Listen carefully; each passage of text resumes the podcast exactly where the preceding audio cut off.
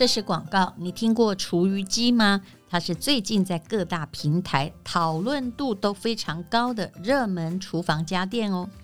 厨余机可以让你不再每天为了处理剩菜剩饭、骨头、虾壳、果皮感到烦恼，更不用追赶垃圾车或者是忍受厨余的酸臭味。Bravo 智能厨余机只要一个按钮就能够烘干、研磨。冷却、清洁，搞定家中的厨余问题。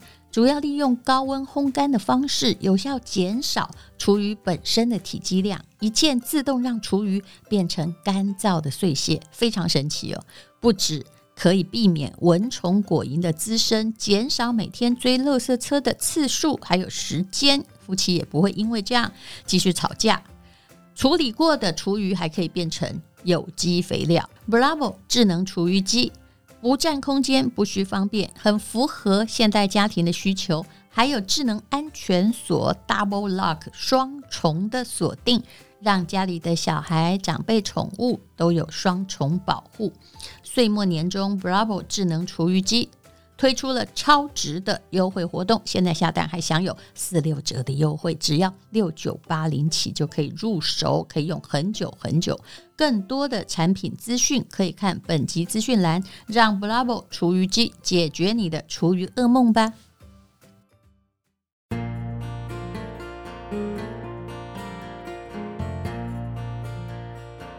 今天是美好的一天。欢迎收听人生实用商学院。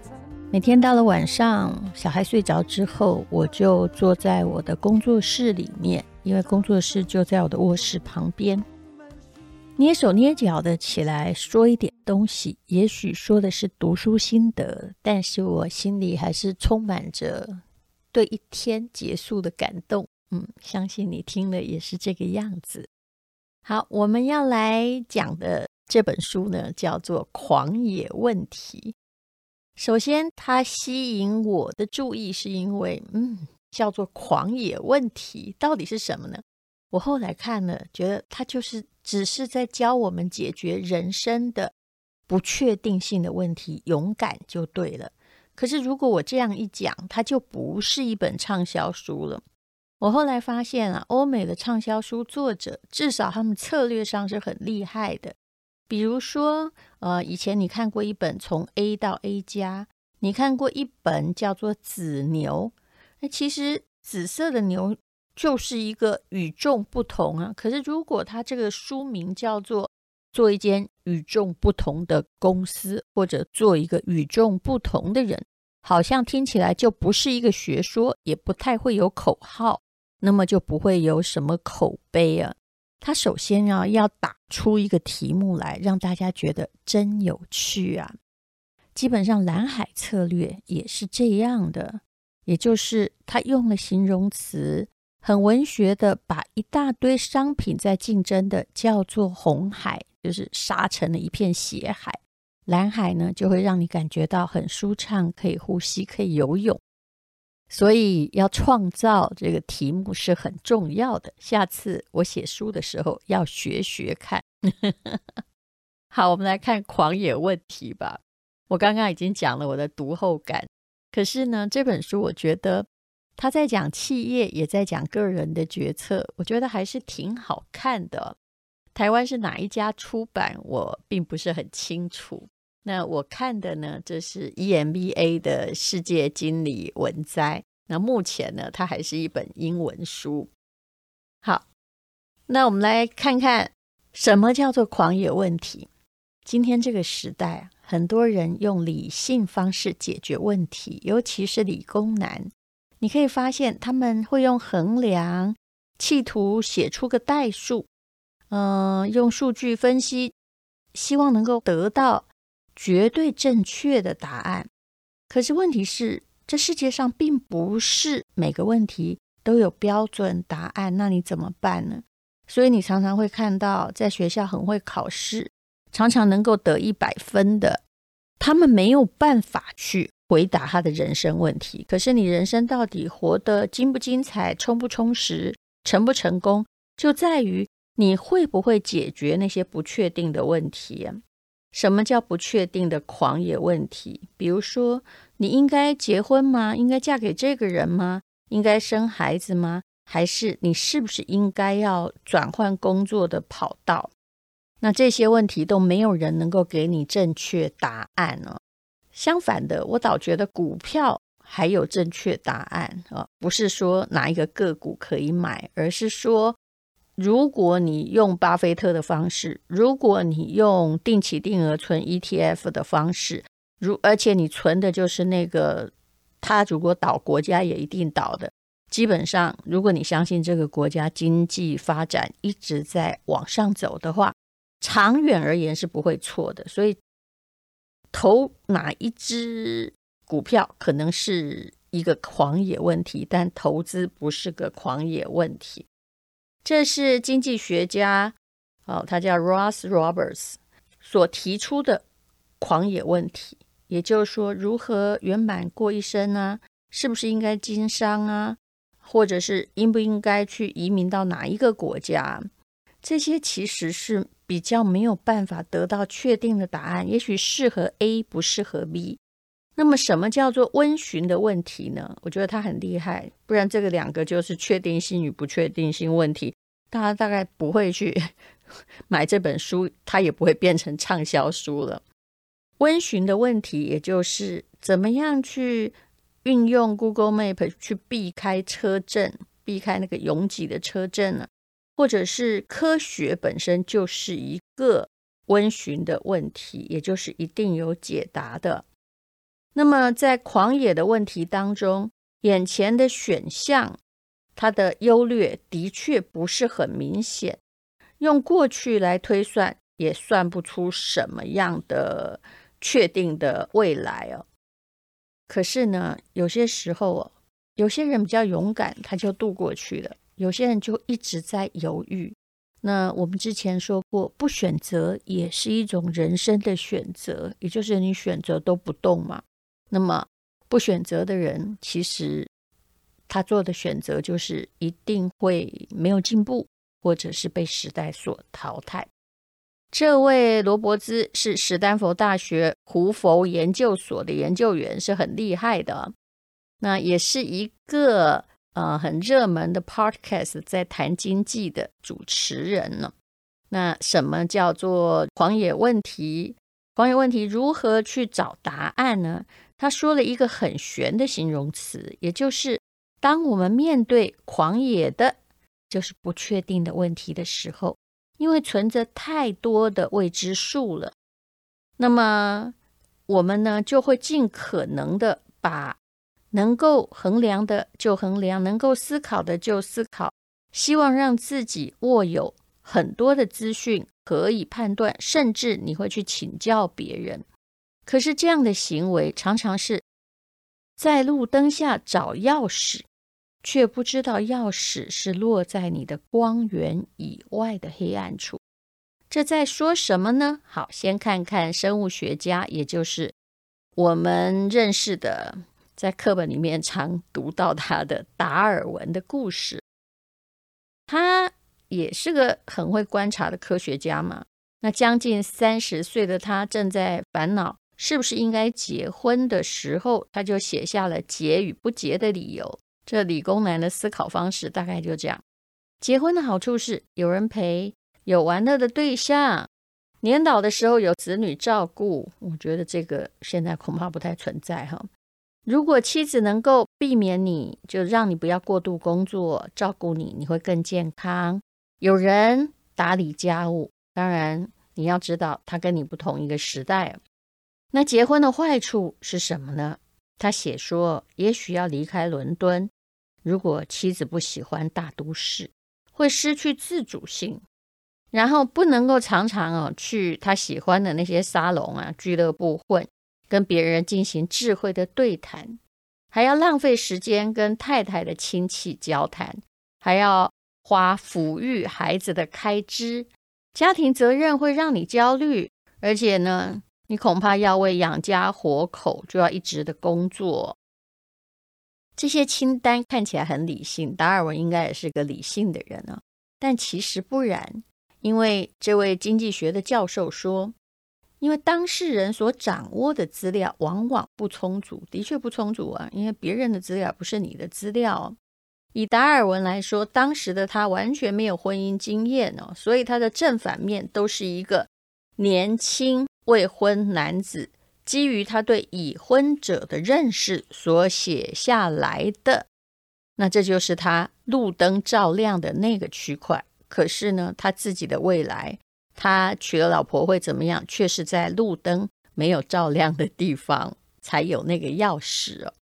耶鲁大学哲学和认知科学的教授，这也是个聪明人，叫做 L. A. Paul，。他曾经比喻说，人们在思考重大的决定的时候，这句话好有意思，就像是要自己变身吸血鬼一样。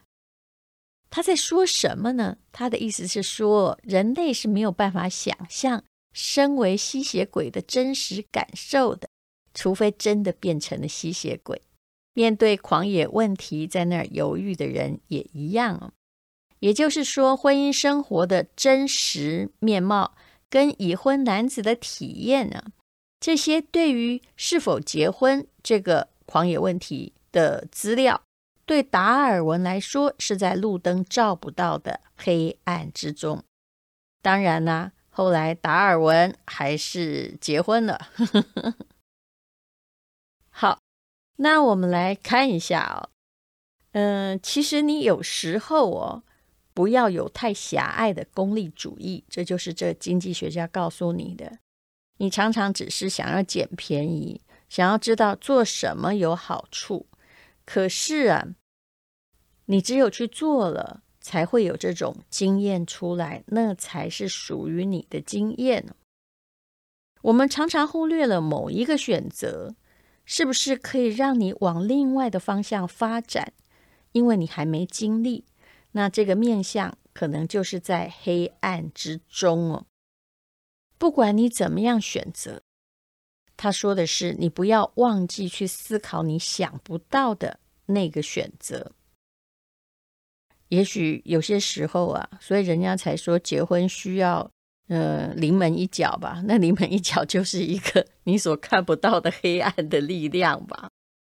他说，黑暗是这类问题无法避免的一部分。那你做一个人，你必须习惯黑暗，学会活在不确定中，然后尽可能去做出对你而言最适切的决定。其实我一直觉得，如果活到现在我还没有退化，这一招我倒是学得不错。我听起来，或者是做起很多事来很勇敢。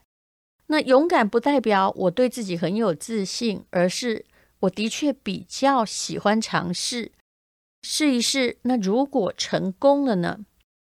前不久啊，我在跟我的博士班同学讨论，当然他们比我好，因为他们不像我哈，在外面混了一阵子，然后再踏入学术界，再写博士论文。于是呢，我们就谈到了，因为一定要投稿哦，有这个呃认定的杂志的论文，就是那个是你毕业的资历之一。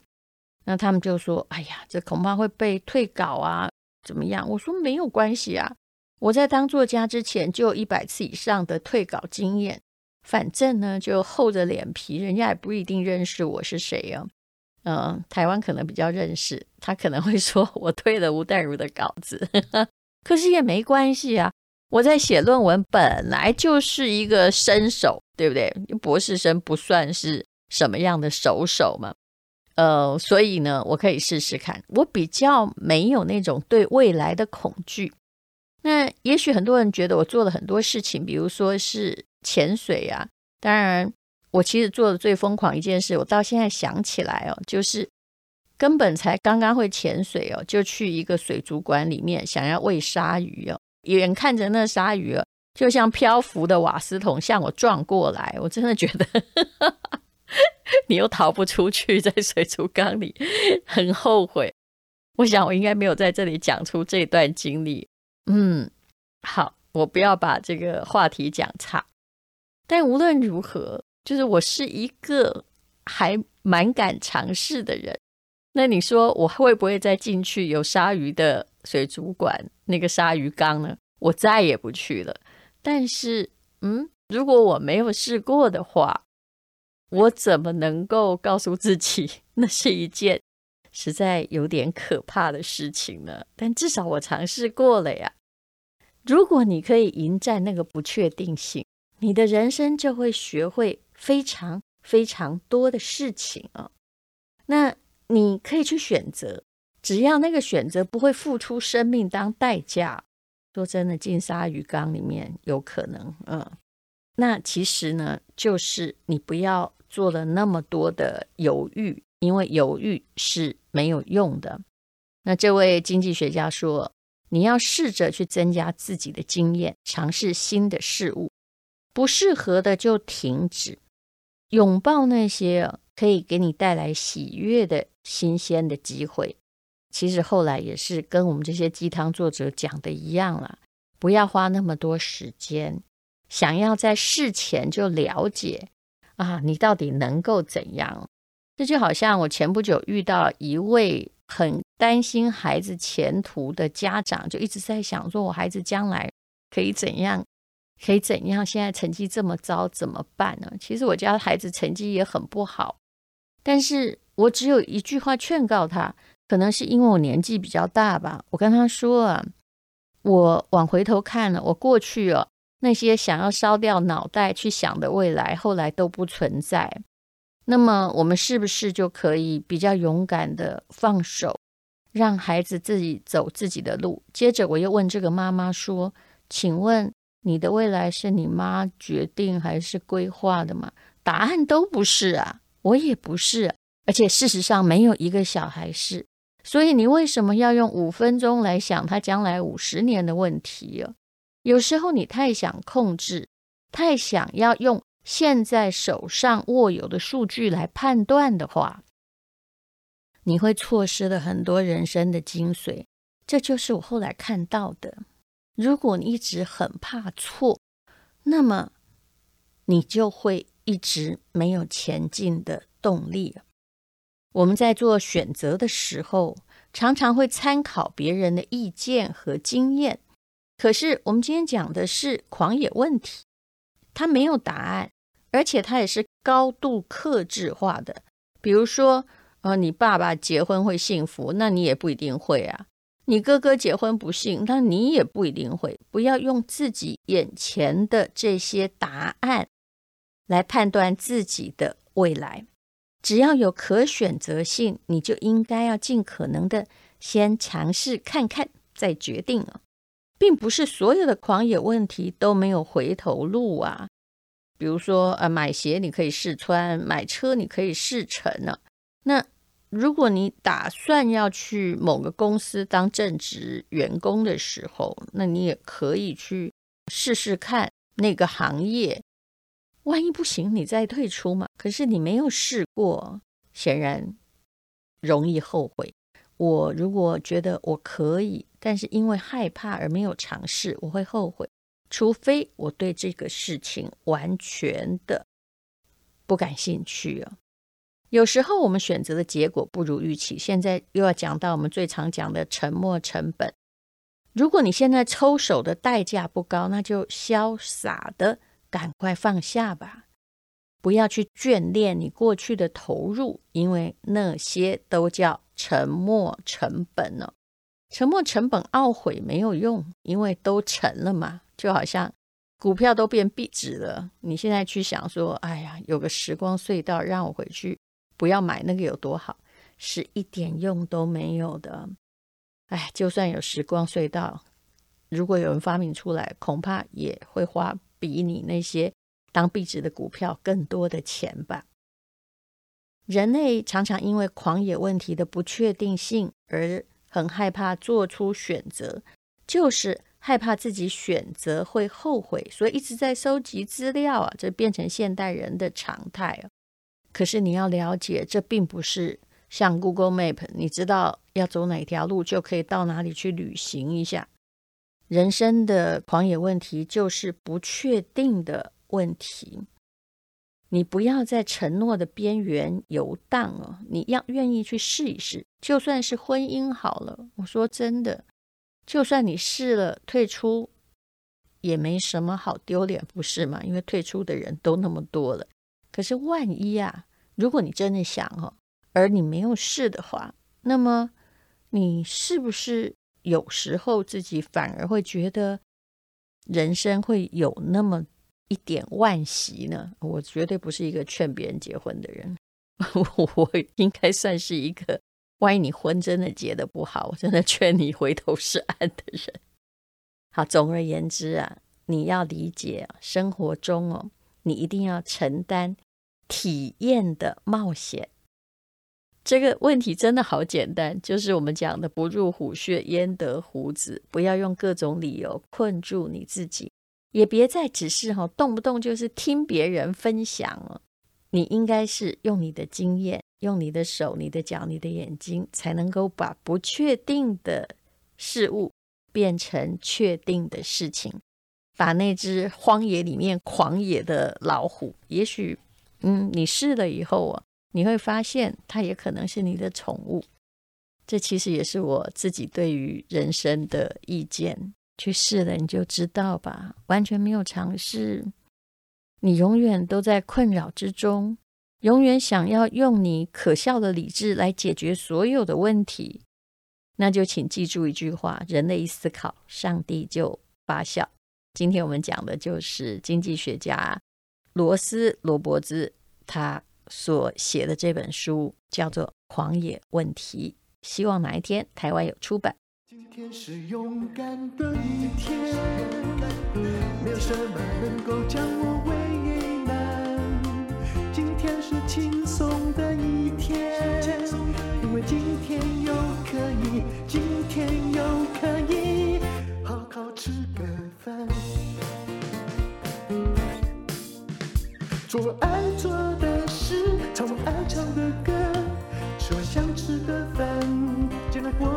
简单。做爱做的事，唱我爱唱的歌，吃我想吃的饭，尽量过得简单，尽量过得简单。